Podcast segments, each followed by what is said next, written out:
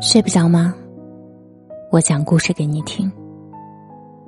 不要在深夜流浪，你还有我。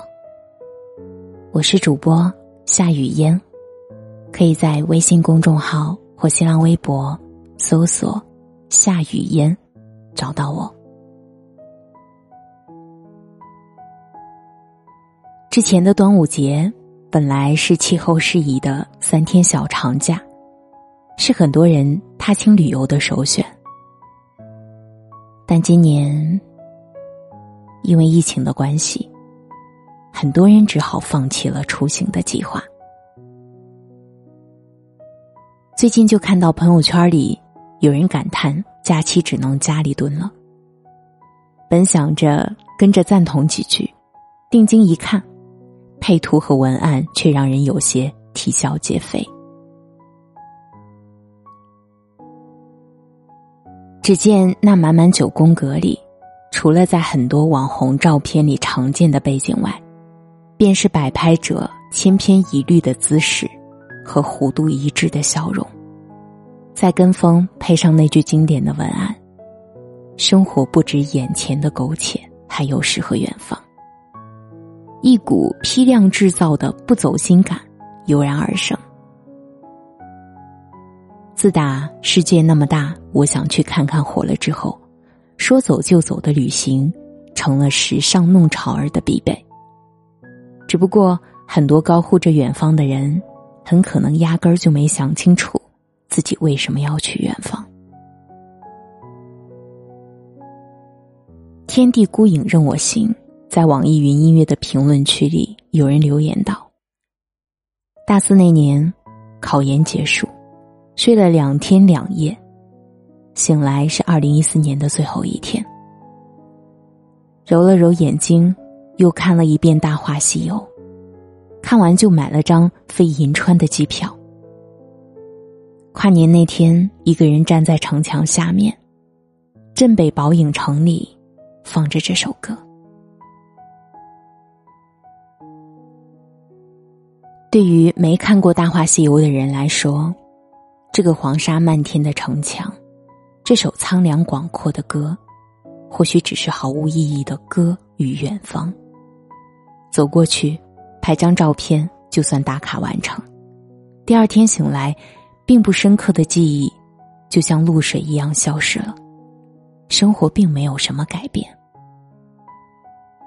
但对于这位留言的网友而言，同样的远方，却是全然不同的意义。他或许放下了，或许直面了，至少，那走过的路、看过的风景，结结实实的烙在了心头，并将潜移默化的改变他的一生。或许远方就是为了告诉你，这个世界除了这样的生活，还有那样的风景，而你，只有全都见过。才有资格说出那句话。我，还是最喜欢这里。很多人把远方描绘的像仙境一般，仿佛去一趟便能打通任督二脉。可这样的人或许根本不懂远方，到不了的，才是远方。别处的生活就像朦胧的美人，远看美不胜收，近看总有瑕疵。任何一个远方，总是短暂停留是最美。待的时间久了，远方也成了苟且。除非是衣食无忧的富贵之家，不然普通人总是有逃不掉的柴米油盐。你去了那心心念念的远方，第一天是美的，第二天是自由的，到了第十天，家里的快递有没有人收？公司的电脑密码是什么？俗世的烦恼就又泛上了心头。更有甚者，去远方的路费都是借来的。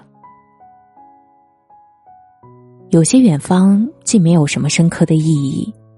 好歹也算一次放松身心的旅行，但有的人根本不考虑自己的经济能力，盲目追求远方，最后还要向父母伸手要钱。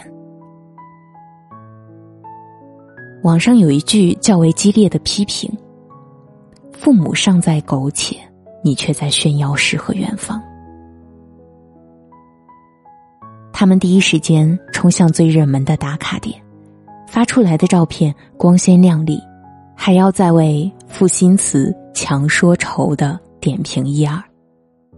可揭开账单，全是父母在买单。当他们在深山里感受天然氧吧时，父母或许正在逼仄的工作室里勤恳加班。当他们在网红餐厅里拍照时，父母的餐桌上或许都没有一道昂贵的肉菜。这样的人，物理距离上去了再远的远方，心里却还依赖家里，根本走不远。只有真正经历过苟且，才能体会诗与远方的真正价值。远方到底有多远？